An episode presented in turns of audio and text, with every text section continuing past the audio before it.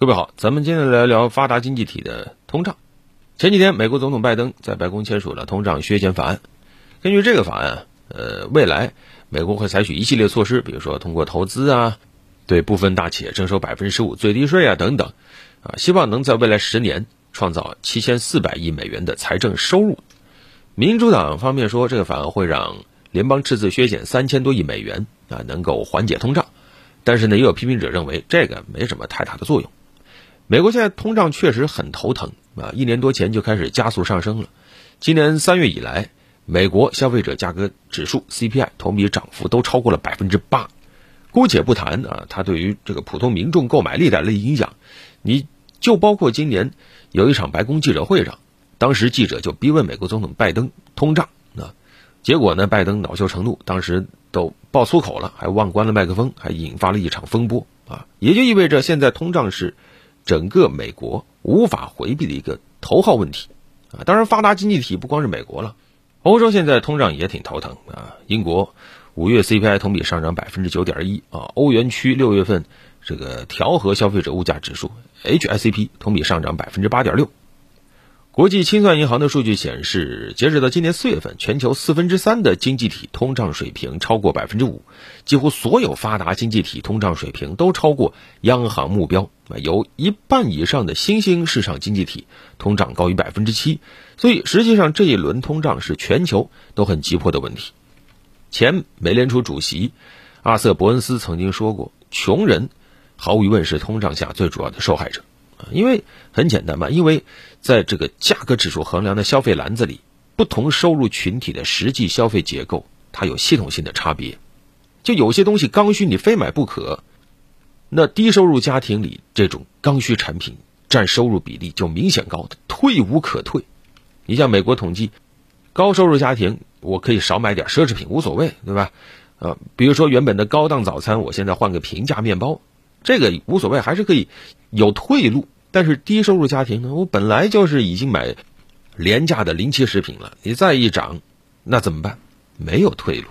而目前很要命的是，食品和能源这种必需品的价格是发达经济体，尤其是美国西方国家，从二零二一年到现在总体通胀突飞猛进的重要因素。低收入群体他们受到的这个实际通胀压力会比高收入人群更高。中高收入家庭还可以通过种种手段来维持生活质量，比如说再通过投资啊等等啊来保全他手中货币的购买力。但是对于低收入群体来说，哪有闲钱去干这些事儿？只能苦苦煎熬啊。那么这一轮通胀哪儿来的？怎么办？实际上，从二零零八年爆发国际金融危机以来，现在过去十四年了，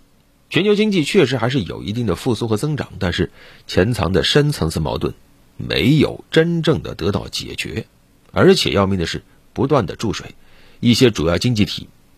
确实是实行了相当不负责任的经济政策，反复希望其他的国家和地区为自己经济政策来买单。尽管说啊，因为技术进步啊、金融创新带来了一些市场活力，但是目前来看，主要经济体都陷入无债不欢的恶性循环。国际货币基金组织的数据显示，到二零二零年底的时候，全球债务总额就已经两百二十六万亿美元了，占 GDP 比重多少呢？百分之两百五十六，接近二战的历史峰值。发达经济体的债务增长是尤其显著。国际金融协会发布的报告则显示，二零二一年的时候，全球债务总额首次突破了三百万亿美元。当然了，呃，这两家机构就是国际货币基金组织和国际金融协会，他们对全球债务规模的统计是不太一样的啊，因为统计口径有差距。但不管从哪个数据来看，全球都出现了这种债务规模扩张的现象，而且它在提醒着全球，尤其是最脆弱的那些发展中国家和最脆弱的人群，未来的日子会很难，要高度警惕啊。那么始作俑者，美国，目前来看。美联储主席鲍威尔承认说，总体通胀有不少因素，美联储已经控制不了了。像西方对俄制裁、供应链脱节等等导致的这种成本推动型通胀，他就没办法啊。美联储货币政策能起作用的，也就是在货币超发引发需求过热的通胀上。这话倒也没错，你看，两年多年前，新冠疫情在全球蔓延，并且造成供应链、产业链局部断裂，当时美国经济面临大规模停摆，股市多次熔断，大萧条越来越近的时候，美联储是开启了无限量量化宽松啊，就是直升机撒钱啊，导致美联储资产负债表急剧膨胀。这个无限量量化宽松，它是易放难收的，从哪个理论上来讲，你都找不到什么很好的解决办法。当然，疫情期间呢，你说你要稳固就业、保障民生，部分有合理性。但是紧接着你说这个供应链瓶颈的加剧，那某种程度上就是以美国为首的西方发达经济体作茧自缚。因为实际上从工业革命以后，发达国家通过自由贸易对发展中国家、欠发达地区是始终处于盘剥状态的。美国实际上是全球自由贸易最大的受益者，但是呢，我们看到。特朗普上台以后，为了最大限度的攫取自身的短期利益，几乎对所有贸易伙伴都进行了讹诈和胁迫，啊，大搞关税战，这是绝对损人不利己的。他也对通胀带来了巨大的影响，而且会溢出到经济体的各个部分，啊，从消费者、出口商到进口商都会倒霉。还有粮食、能源、金融，现在在全球形成了恶性循环。你像俄乌冲突。要想化解，其中有相当一部分钥匙不在俄罗斯和乌克兰手上，是在美国等西方国家手上。但是他想解决这个问题吗？通胀很严重，抗击通胀最好的时候永远是在通胀出现之前，其次就是通胀发生以后的立刻行动。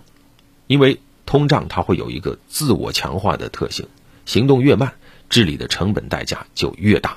全球都在看，以美国为首的发达国家到底。能不能够采取负责任的态度，压平通胀，和全球加强交流和沟通？好了，本期就聊这么多。